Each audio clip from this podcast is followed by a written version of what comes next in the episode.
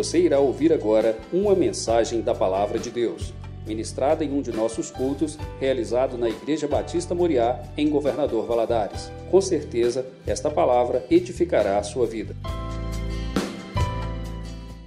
Nós estamos aí estudando uma série de estudos sobre a vida de Elias e vamos estudar também sobre Eliseu, o sucessor de Elias. E hoje o tema da nossa lição é Elias, um homem poderoso na oração. Eu queria te convidar a abrir a sua Bíblia no capítulo 18 de Elias, a partir do versículo 41. E depois nós vamos ler lá em Tiago, capítulo 5. O que, que eu falei? Ah, desculpa, eu tenho esse probleminha, eu tenho esse lápis, eu troco os nomes. Primeiro Reis, capítulo 18, versículo 41. A palavra de Deus nos diz assim: E disse Elias a Acabe: Sobe, come e bebe, pois há ruído de abundante chuva.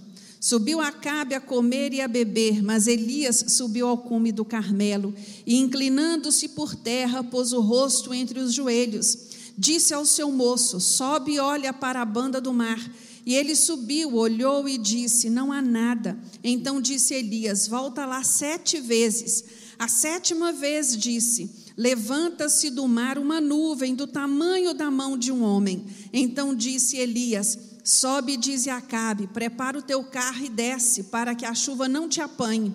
Em pouco tempo os céus se enegreceram de nuvens e vento, e caiu uma grande chuva. Acabe subiu ao carro e foi para Jezreel. O poder do Senhor veio sobre Elias, e cingindo ele os lombos, correu adiante de Acabe até a entrada de Jezreel. Capítulo 5 do livro de Tiago a partir do versículo 12, parte B. Seja, porém, o vosso sim, sim, e o vosso não, não, para não serdes condenados. Está alguém entre vós aflito? Ore. Está alguém contente? Cante louvores. Está alguém entre vós doente? Chame os presbíteros da igreja e orem sobre ele, ungindo-o com óleo em nome do Senhor. E a oração da fé salvará o doente o Senhor o levantará. Se houver cometido pecados, lhe serão perdoados. Portanto, confessai os vossos pecados uns aos outros e orai uns pelos outros para ser descurado. A oração de um justo é poderosa e eficaz. Elias era homem humano e estava sujeito às mesmas paixões que nós, mas orou com fervor para que não chovesse. E durante três anos e seis meses não choveu sobre a terra. E orou outra vez, e o céu deu chuva, e a terra produziu o seu fruto. Meus irmãos, se algum dentre vós se desviar da verdade e alguém o converter, sabei que aquele que fizer converter um pecador do erro do seu caminho, salvará da morte uma alma e cobrirá uma multidão de pecados. Fala com o Senhor. Senhor, fala comigo. Ministra em meu coração. Eu quero ouvir a sua voz. Eu quero sair daqui diferente da maneira que eu entrei. Afinal de contas, enfrentar essa lama toda para chegar aqui não é coisa simples. E o Senhor é Deus que honra, honra esforço. Viu, meu irmão? Que o Senhor fale com cada um de nós nesta manhã de uma maneira sobrenatural.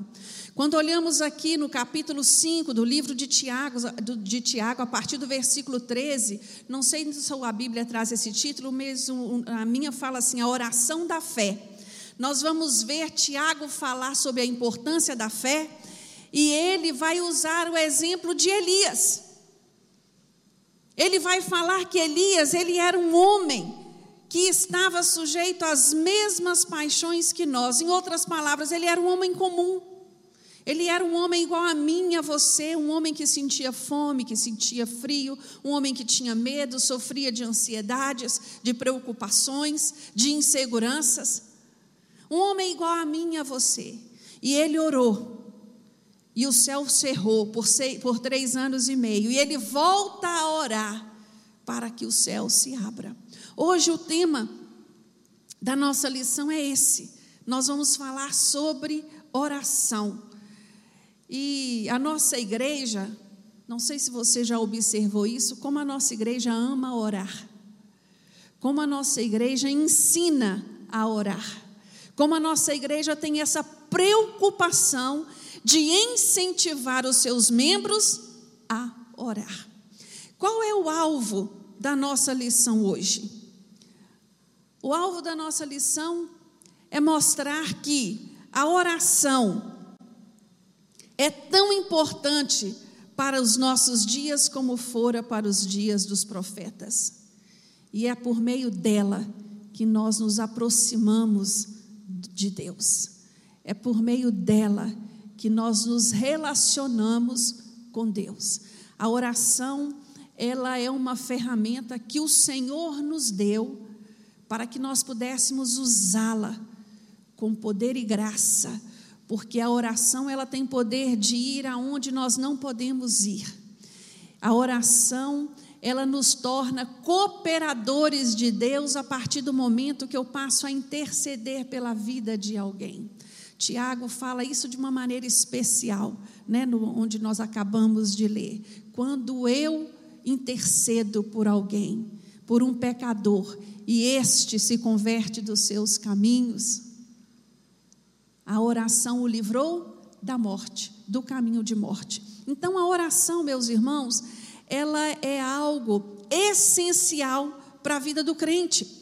Mas antes de nós adentrarmos neste assunto, eu gostaria de fazer uma recapitulação com você, porque o capítulo 18 de 1 Reis, ele é um capítulo que acontece muitos eventos, muita coisa, e eu não quero que você se encontre perdido nesta história. Né? Elias, ele surge no momento da história da nação de Israel muito caótico.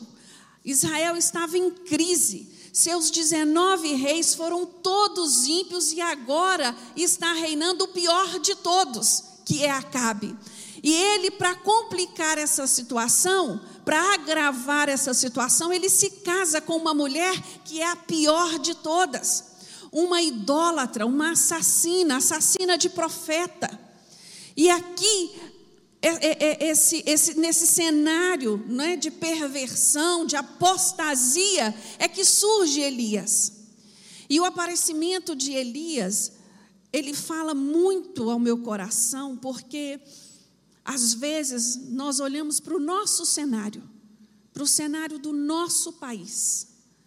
Nós olhamos para a situação em que o nosso país se encontra e nós pensamos: meu Deus, levanta um grupo de homens, levanta um partido, meu Deus, levanta-se é, pessoas notórias para se posicionarem. E aqui no livro de, de Reis, no capítulo 18, fala para mim e para você que Deus precisa apenas que se levante um homem. Um homem compromissado com Deus, um homem que tem relacionamento com Deus. Elias surge com uma mensagem curta, contundente e direta. Ele vai ao rei Acabe e fala para ele: Olha, não vai chover nos próximos três anos.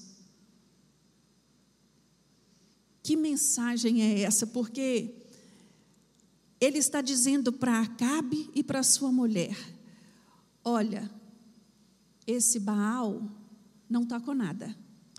Hoje eu coloco em xeque-mate a credibilidade dele. Hoje eu desafio a mostrar quem é Deus.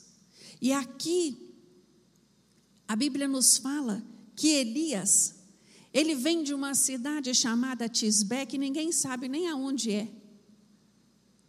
Ele vem de lugar nenhum. Elias não era ninguém importante, Elias não tinha nenhum título, Elias não era ninguém que sobressaísse na sociedade ou na corte de Israel. Elias era um homem comum. E eu aprendo aqui a primeira lição desse, dessa história: que Deus não precisa de estrelas para fazer a sua obra. Deus não precisa de figurões para fazer a sua obra. Louvado seja o Senhor por isso.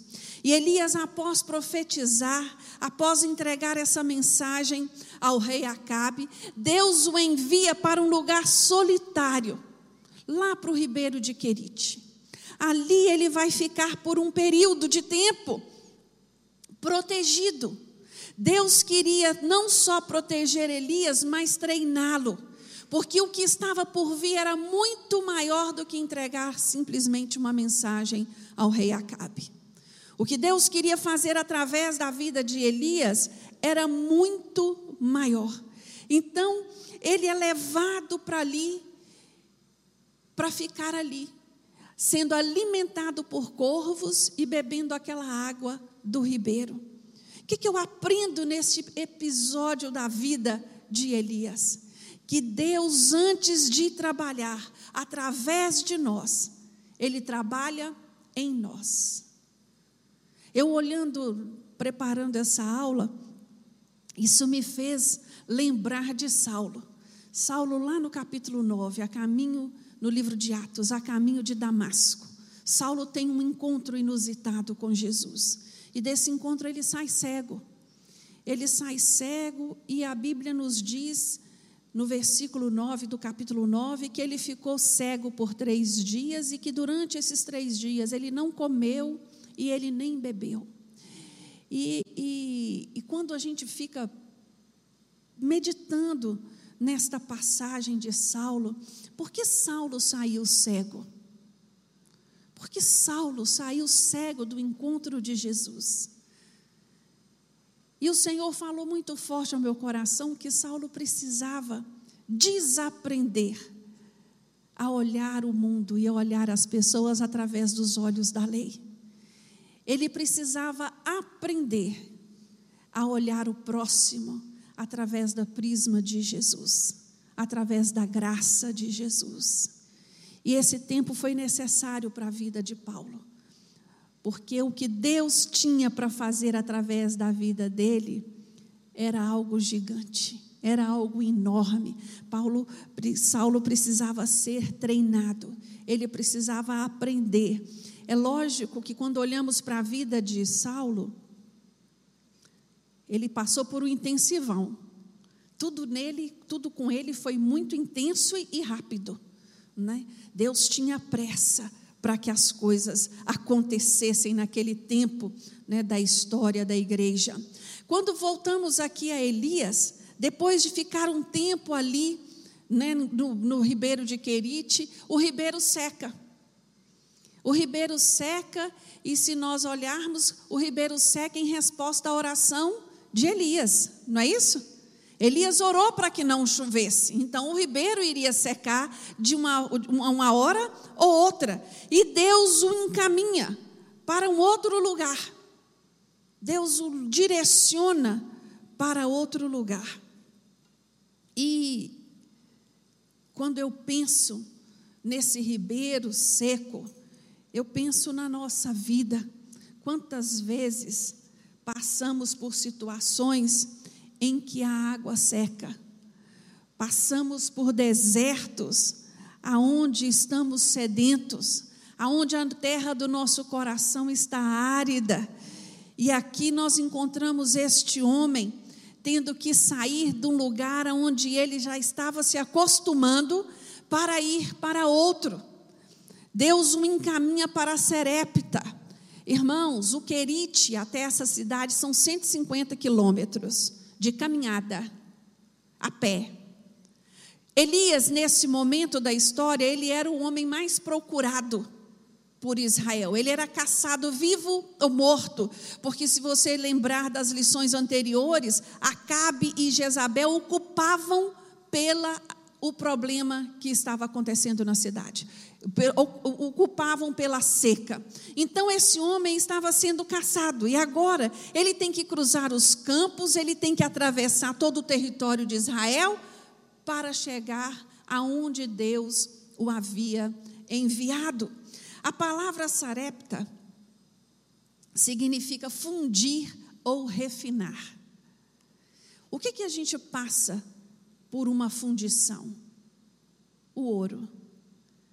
E ali eu entendo que Deus envia Elias para este lugar para refinar Elias.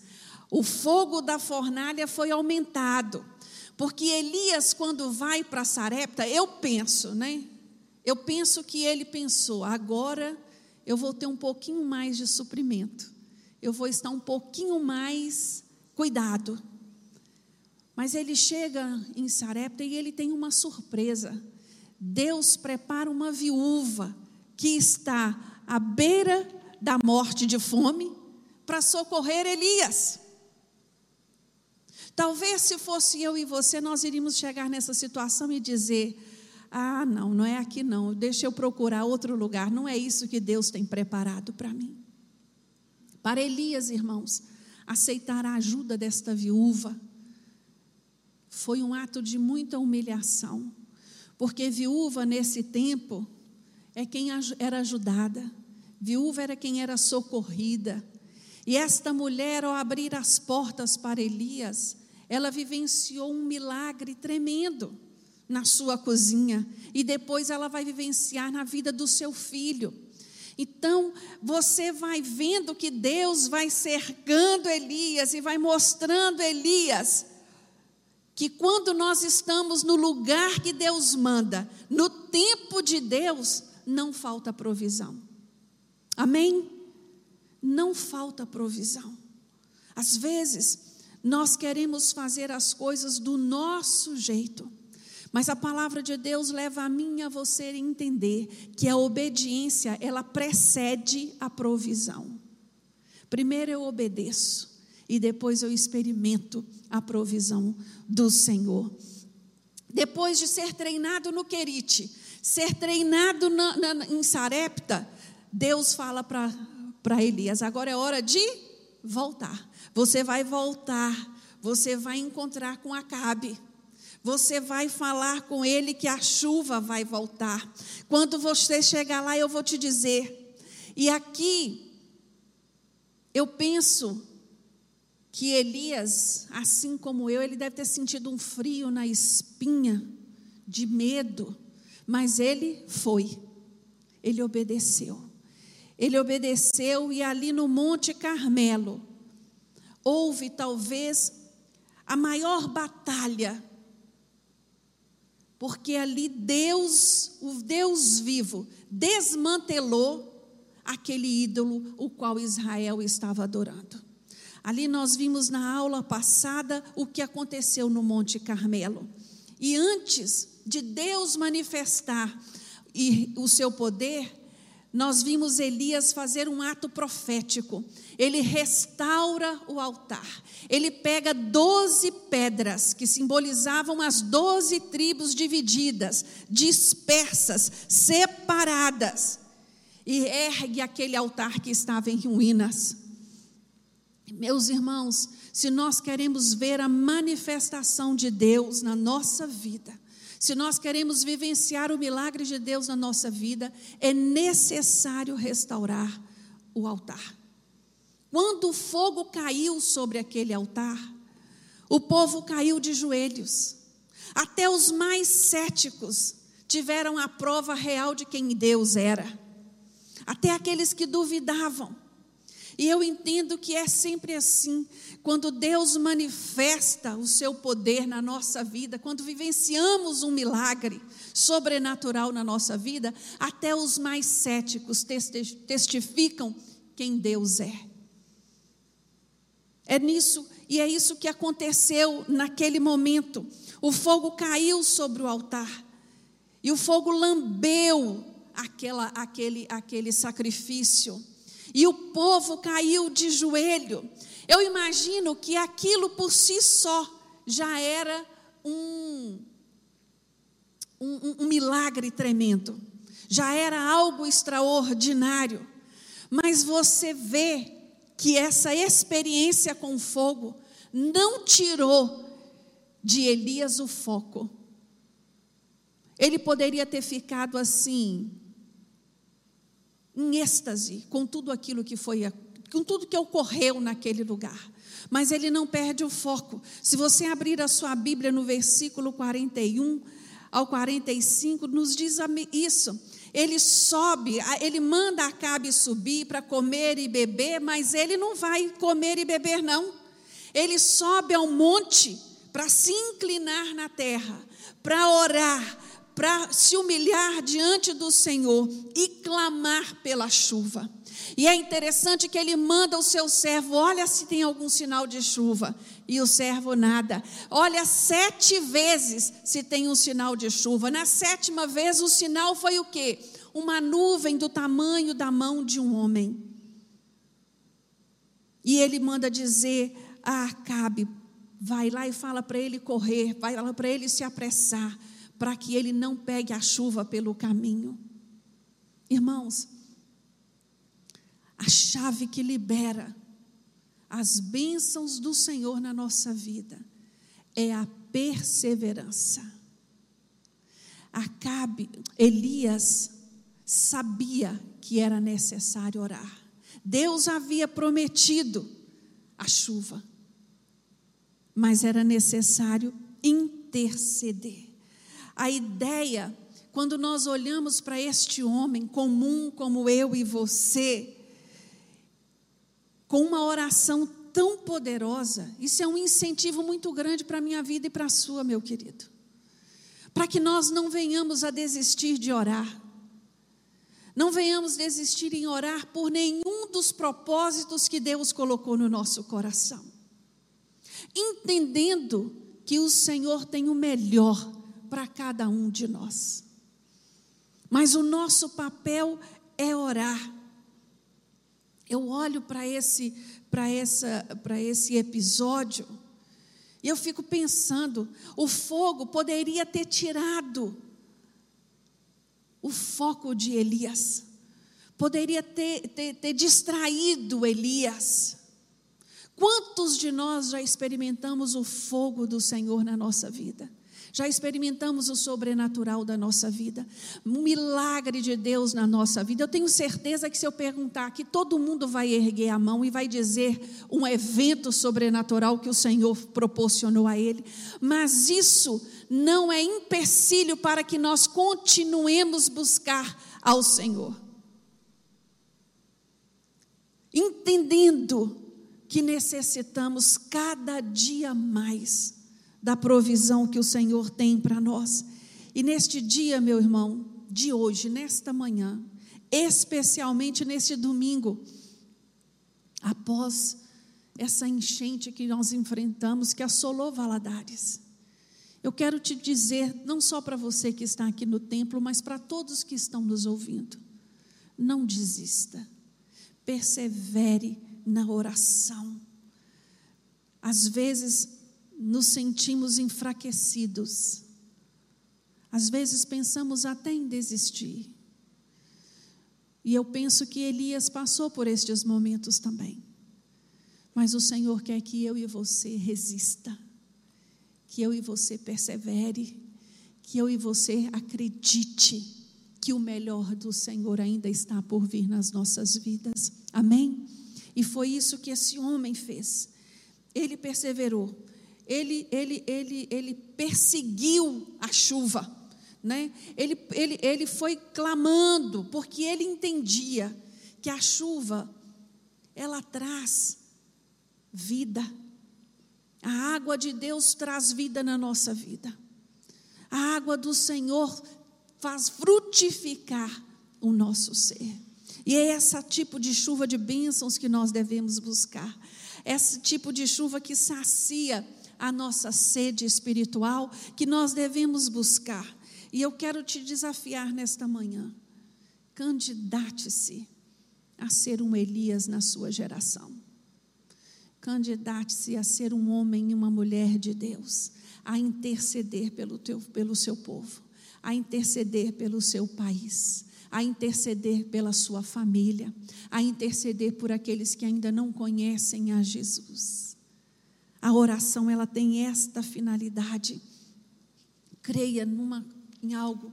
O Senhor ele tem prazer em responder a nossa oração.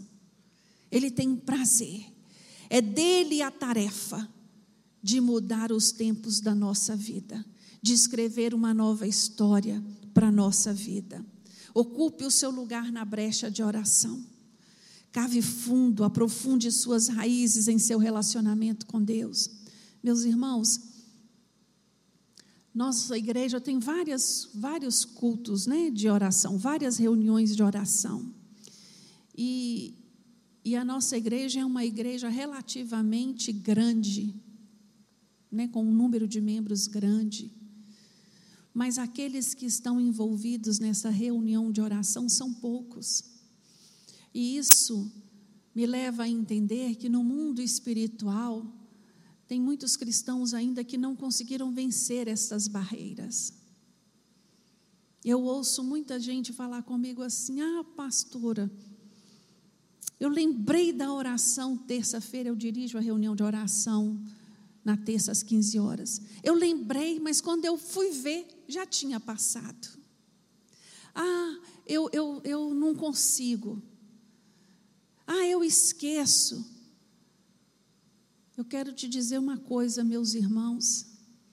A oração é o único meio de vencermos as nossas lutas. Eu oro em casa, eu oro no secreto, eu oro. Mas essa oração em unidade, ela tem um poder tremendo na vida do crente. Nós vemos Deus operar maravilhas através destes grupos de oração. Fala com o Senhor. Senhor, me ajuda. Me ajuda a ter compromisso com um desses cultos de oração que acontece na minha igreja. Eu quero fazer parte. Eu quero me candidatar a ser um intercessor na sua casa. Foi isso que Elias fez pelo povo. Ocupar o nosso lugar na brecha de oração nos aproxima o suficiente para ouvir o que Deus tem para revelar a nós, para ouvir o que o Senhor tem para compartilhar a nós. A palavra de Deus nos fala em 2 Crônicas 16, versículo 9, na parte A. Porque quanto ao Senhor, seus olhos passam por toda a terra para mostrar-se forte para com aqueles cujo coração é totalmente dele. Cujo coração é totalmente dele. Que o Senhor te fortaleça nesta manhã, meu irmão, para que você seja este que o Senhor está buscando. Amém? Elias, ali no Carmelo, ele tem algumas lições para nos ensinar. Neste evento do Carmelo. Primeira delas, Elias associa a soberania de Deus com a responsabilidade humana. O que, que significa isso? Deus fala para Elias que vai chover. Deus já havia predito, mostra para ele, manda fogo do céu. Mas Elias precisava perseverar em oração até a chuva cair. O que, que eu entendo aqui, meus irmãos? Que quem prepara o ambiente para o milagre sou eu e é você. Quando eu olho para esse evento, Elias debruçado ali orando, se humilhando diante de Deus, porque se você prestar atenção na posição que ele se coloca, é uma posição até estranha, ele abaixa e enfia a cabeça entre as pernas. Nem se eu quisesse eu conseguiria fazer isso, mas é uma posição de se humilhar diante de Deus e clamar a Deus: Senhor, o Senhor me prometeu, então eu vou ficar aqui orando até a chuva chegar. Quando eu olho para esse episódio, eu me lembro de Daniel. Daniel, lá no capítulo 9, Daniel estudando os escritos de Jeremias, ele entende que o cativeiro ia durar 70 anos e que o cativeiro estava no fim.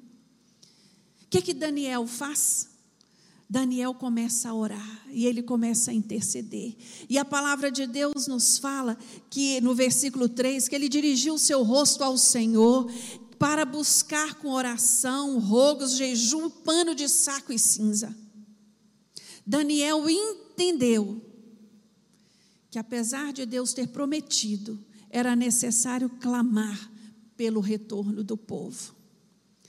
Meus irmãos, Deus tem feito alguma promessa na sua vida?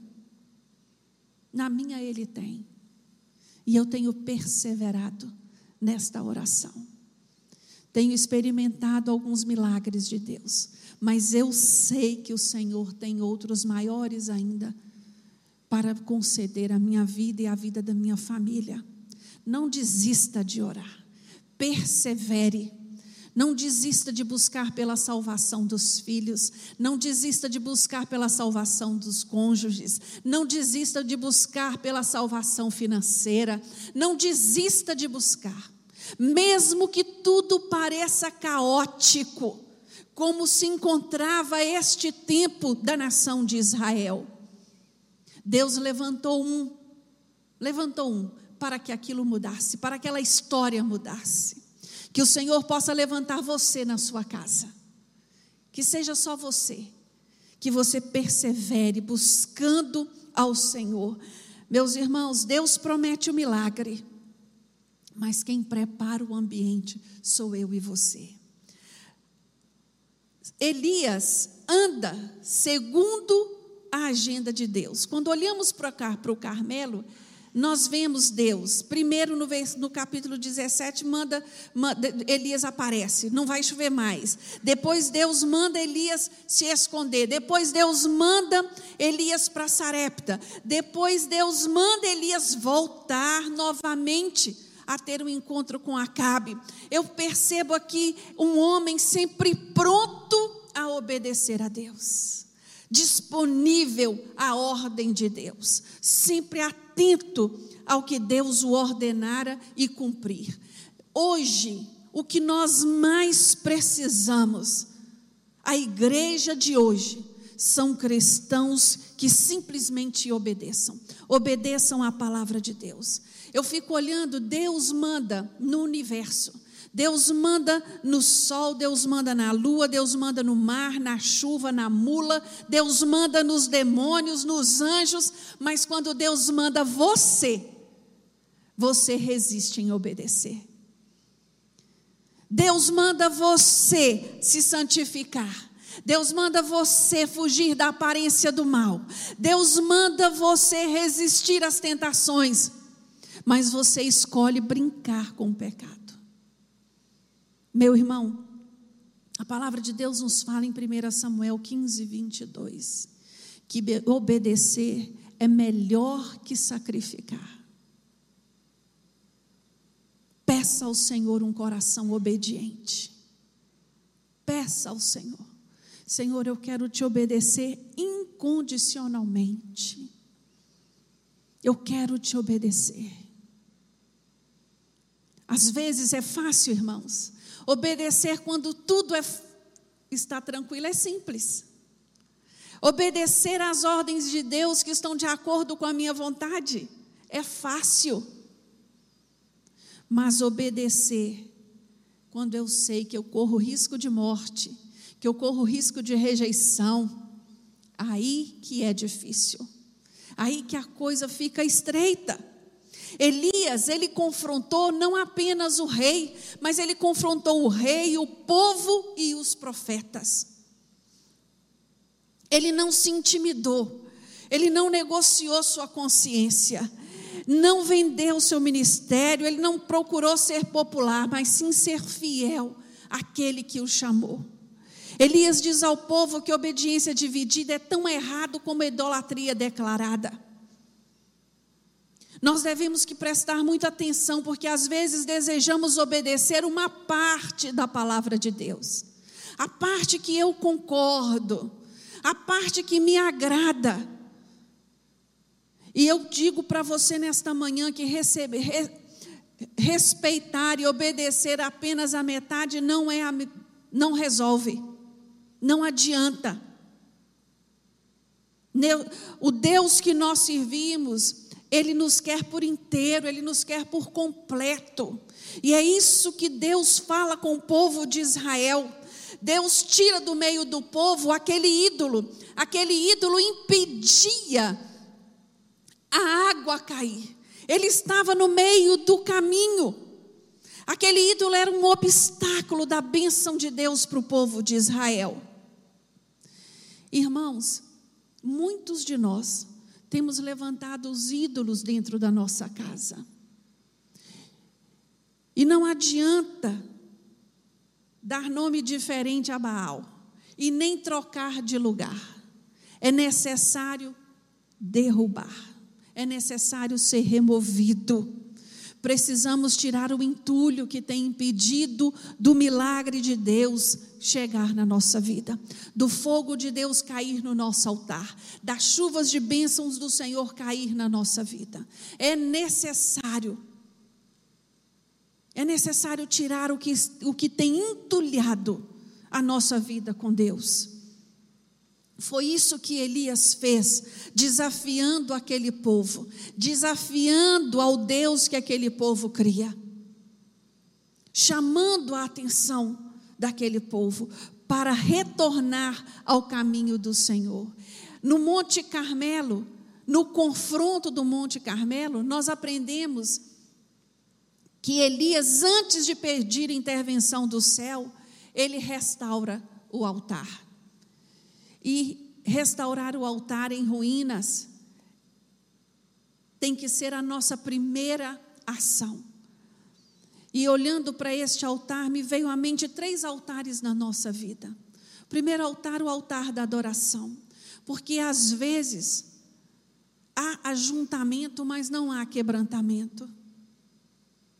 Às vezes, estamos até na igreja onde há uma música celebrativa, mas não há adoração.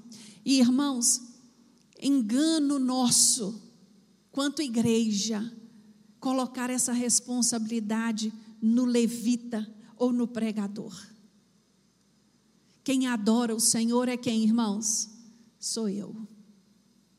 Quem adora, quem louva, sou eu. Sou eu. Às vezes, eu, eu já ouvi isso outras vezes, e isso me deixa assim, chocada, mas eu já ouvi. Talvez você também já ouviu alguém dizer isso. Nossa, achei o culto de hoje tão mais ou menos. Você já ouviu isso? Ai, achei o louvor tão fraquinho. Olha para si, meu irmão olha para si. Todas as vezes que adentrar por aquela porta, fala com o Senhor.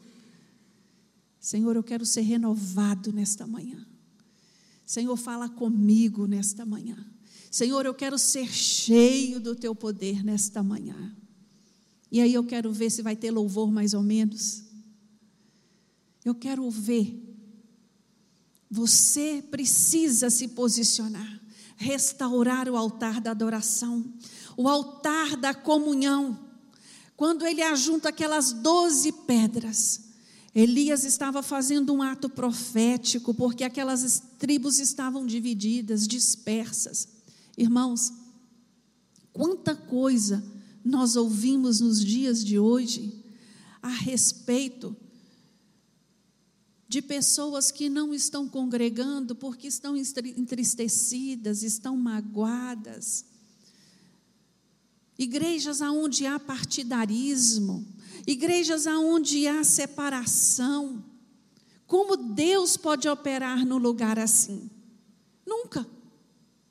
A palavra de Deus nos fala no Salmo 133, no versículo 3, que aonde há união, é que Deus ordena a bênção e ordena a vida.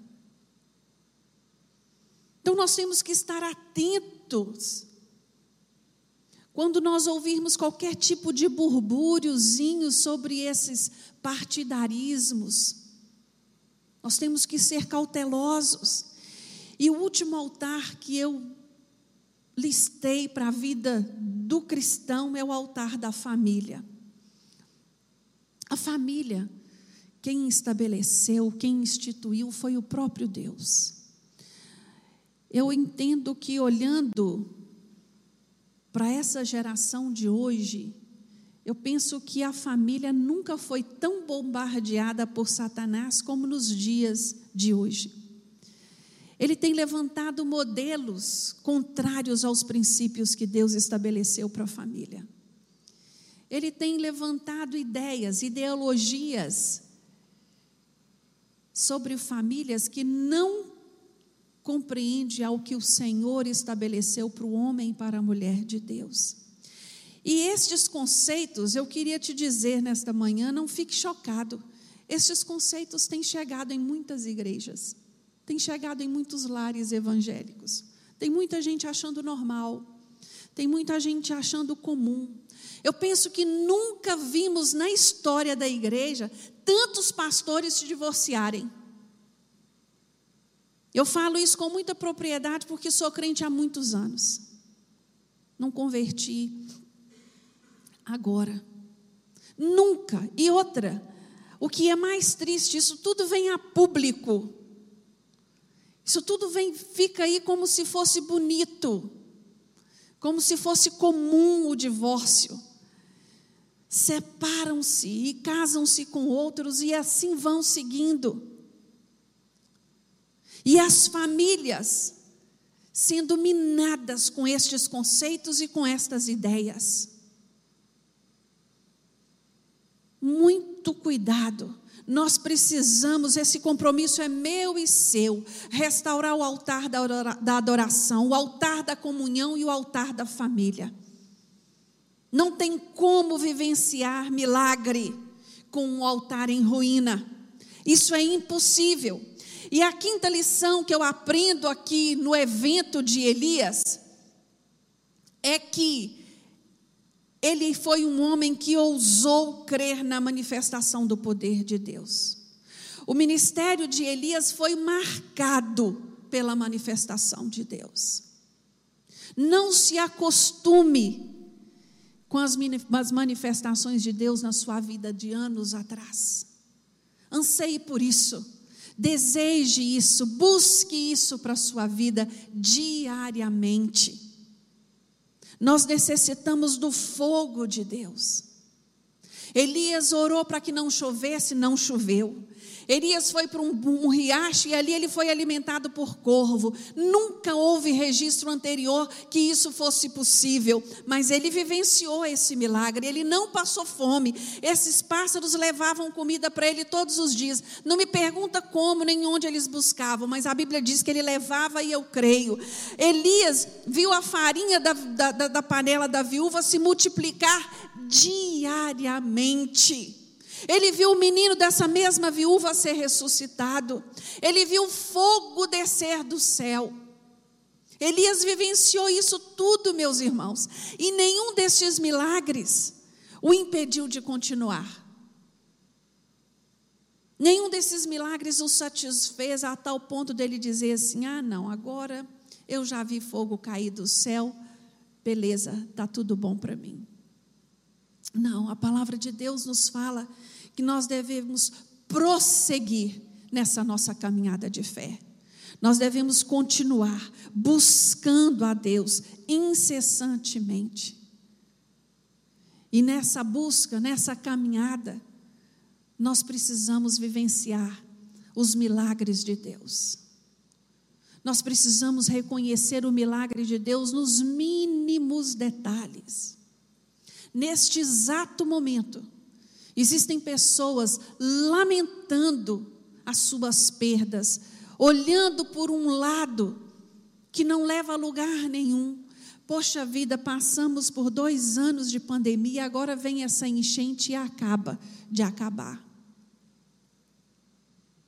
Eu quero te dizer nesta, nesta manhã, Peça ao Senhor inteligência emocional para lidar com os desafios que a vida tem colocado à sua porta. Louve a Deus. Dê graças ao Senhor porque você levantou nesta manhã. Louve ao Senhor porque você teve a oportunidade de estar aqui. Agradeça a Deus porque esta porta está aberta. Ah, meus irmãos, motivos não nos faltam para agradecer e bendizer ao Senhor. Não olhe só para as perdas, olhe para aquilo que Deus tem feito. Agradeça ao Senhor. Muitos têm vivido uma vida sem expectativa de milagre nenhum. Como eu cristã eu posso viver assim? É como se estivessem vivendo a teologia de Marta. Marta, ela cria que Deus fez e que ela cria que Deus também faria, mas que não era capaz de fazer naquele momento. Foi essa a conversa dela com Jesus. Se o Senhor estivesse aqui, quando ele esteve doente, ele seria curado. Eu sei que ele vai ressuscitar quando todos os mortos ressuscitarem. E Jesus estava dizendo a ela outra coisa.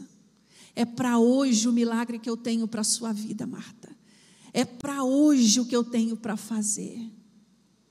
Ah, meus irmãos, quando eu olho para esse evento do Carmelo, esse evento tem tanto para nos ensinar, tanto para nos falar, mas a aula de hoje, o tema da aula de hoje é oração.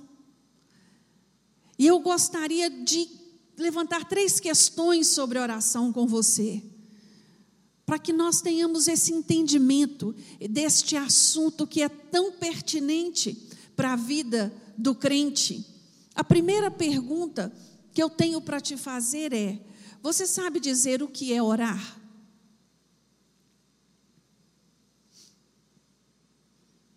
Você pode dizer assim: a orar é falar com Deus. Simples. Sim, orar é falar com Deus. Mas orar não é só falar. Orar é declarar a lealdade a uma realidade espiritual que está acima e além do terreno humano. Orar é eu reconhecer que o meu Criador tem controle sobre todas as coisas. Sabe por quê? Porque às vezes, quando eu oro, muito tempo em prol de um assunto, em prol de uma situação, eu vou ficando desanimado com Deus. Não, mas esse negócio está demorando demais. E aquilo vai me deixando, né? Sem, sem, sem, sem vontade, sem interesse. Mas quando a minha oração é uma declaração fiel, de uma lealdade, a uma realidade espiritual, de uma compreensão de que Deus, no tempo dele, no tempo certo, ele vai operar, ele vai agir na minha vida. Quando eu tenho esta convicção, eu posso até chorar diante das respostas que Deus envia mas há consolo, há esperança e há conforto aqui dentro do meu coração. Há consolo e há conforto, irmãos. E é isso que o Senhor quer nos ensinar a respeito de oração. Outra pergunta que me vem à mente: nós já aprendemos a orar como convém? Será que a minha oração ela é ela é uma oração de acordo com a palavra de Deus, de acordo com como Jesus nos ensina a orar, de acordo com esses homens de, de, de, experiências tremendas na oração, registradas na Bíblia, eles têm me ensinado. Porque quando eu olho para a palavra de Deus, lá em Romanos 8, 26, está escrito assim: E da mesma maneira também o Espírito ajuda as nossas fraquezas, porque não sabemos o que havemos de pedir como convém, mas o mesmo Espírito intercede por nós com gemidos inexprimíveis. Com gemidos inexprimíveis. Eu penso, meu irmão, que a primeira oração que nós devemos fazer ao Senhor diariamente é essa me ensina, me ajuda a orar, Senhor. Me ensina a orar de acordo com a tua palavra. Me ensina a orar de acordo com a tua vontade, porque quando a nossa oração se encontra com a vontade de Deus, os céus se abrem. E às vezes nós oramos até bastante, mas olhando só para nós, só para nós. Não que não tenhamos que apresentar as nossas petições, as nossas necessidades ao Senhor, não, não é isso. Mas a palavra de Deus ela é clara: buscai primeiro o reino de Deus, e todas as outras coisas vos serão acrescentadas. Amém?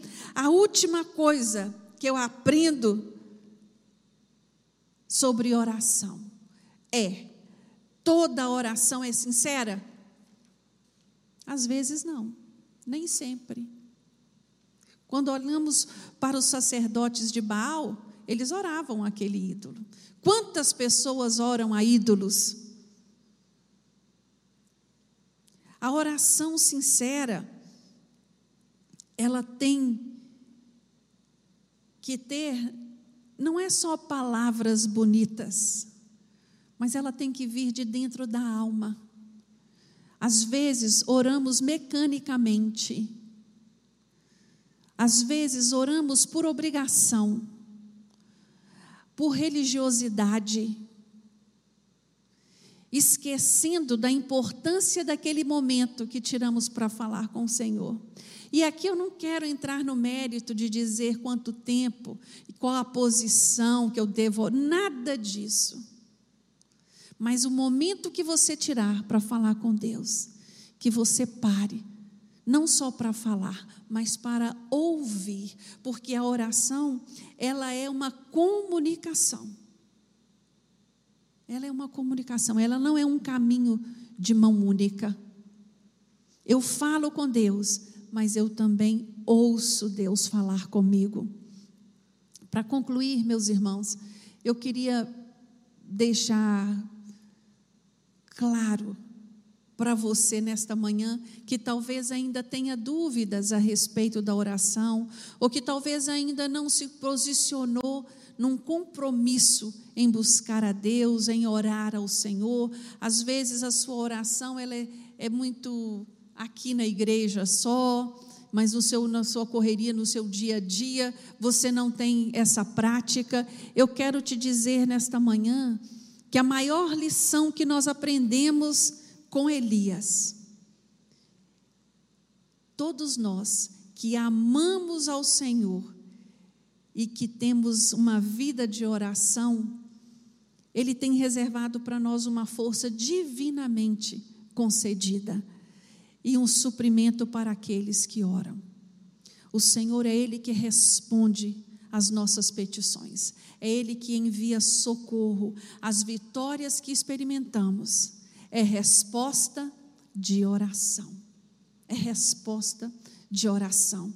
Elias ele nos ensina que a oração deve ser um exercício diário para nos manter com uma vida transparente diante do Senhor. Quem ora a Deus, quem tem vida de oração com o Senhor, ele é renovado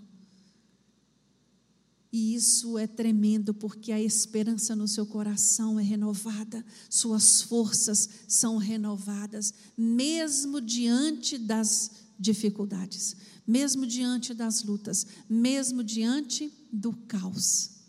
Que o Senhor, nesta manhã, traga paz ao seu coração e que te levante para ser um intercessor pela sua casa, pela sua família, pela sua igreja, no nome de Jesus. Amém? Vamos ficar de pé um pouquinho? Já ficamos muito tempo sentados, né? Hoje, eu queria te convidar agora a colocar, trazer na sua memória alguém que precisa muito da sua oração. Alguém que tem que Deus tem te levantado para interceder por ele. Pessoas, talvez até que você nem conheça, né? nesse período aí de enchente, eu tenho certeza que você se pegou muito tempo orando pelas pessoas que foram atingidas pelas águas, orando pelas pessoas que perderam os seus bens, orando pelas famílias que foram desabrigadas, orando pelas famílias que foram desalojadas. Essa semana foi assim. Foi assim que passamos essa semana, socorrendo os vizinhos, ajudando uns aos outros. Que coisa maravilhosa Deus ter nos proporcionado essa condição. Saúde e força para fazermos isso. Então, que agora, neste momento, você dobre a sua cabeça, feche os seus olhos. Apresente as pessoas às quais você tem intercedido ao Senhor. A palavra de Deus nos fala que a oração do justo vale muito nos seus efeitos. Ah, Deus, nós queremos te louvar e te bendizer mais uma vez nesta manhã. Meu Deus, muito obrigado por estarmos aqui reunidos na tua casa. Meu Deus, muito obrigado por este tempo na tua presença. Obrigado pela comunhão, Senhor. Obrigado pela oportunidade de vermos tantos irmãos aqui reunidos. Obrigado, Deus, por aqueles que estão nos assistindo através da internet nesta hora. Visita cada lar, cada família que não pôde estar aqui neste dia. Oh Deus, o Senhor conhece a necessidade de cada um deles. A tua palavra nos diz assim: que o Senhor conhece o lugar, conhece o nome de cada um de nós. Por isso eu te peço nesta manhã, Senhor, envia socorro a estas famílias que necessitam de um milagre eminente da parte do Senhor. Envia consolo, meu Deus, aos corações desesperados. Traz paz traz renovo, traz esperança, meu Deus, e entendimento que apesar das circunstâncias, o Senhor está no controle de todas as coisas, e a tua palavra nos testifica que o Senhor trabalha a favor da vida na vida daqueles que o amam e em ti esperam. Por isso, meu Deus, trabalha na vida dos nossos irmãos. Trabalha, meu Deus, na vida da nossa cidade restabelece a ordem na vida da nossa cidade, meu Deus. Ajuda, Senhor, os líderes da nossa cidade diante desse caos, diante deste problema o qual estamos vivendo. Dá direcionamento que vem do alto. E nesta manhã, meu Deus, mais do que tudo eu quero te pedir, levanta homens e mulheres comprometidos com a oração. Levanta mais intercessores na tua casa. Ah, Deus, a tua palavra nos diz: aonde há oração, há poder. Que possamos orar mais para experimentar mais do teu poder a cada dia. Manifesta, Senhor, o teu milagre, o teu sobrenatural no nosso meio. É o que nós te pedimos no nome de Jesus e agradecemos. Amém.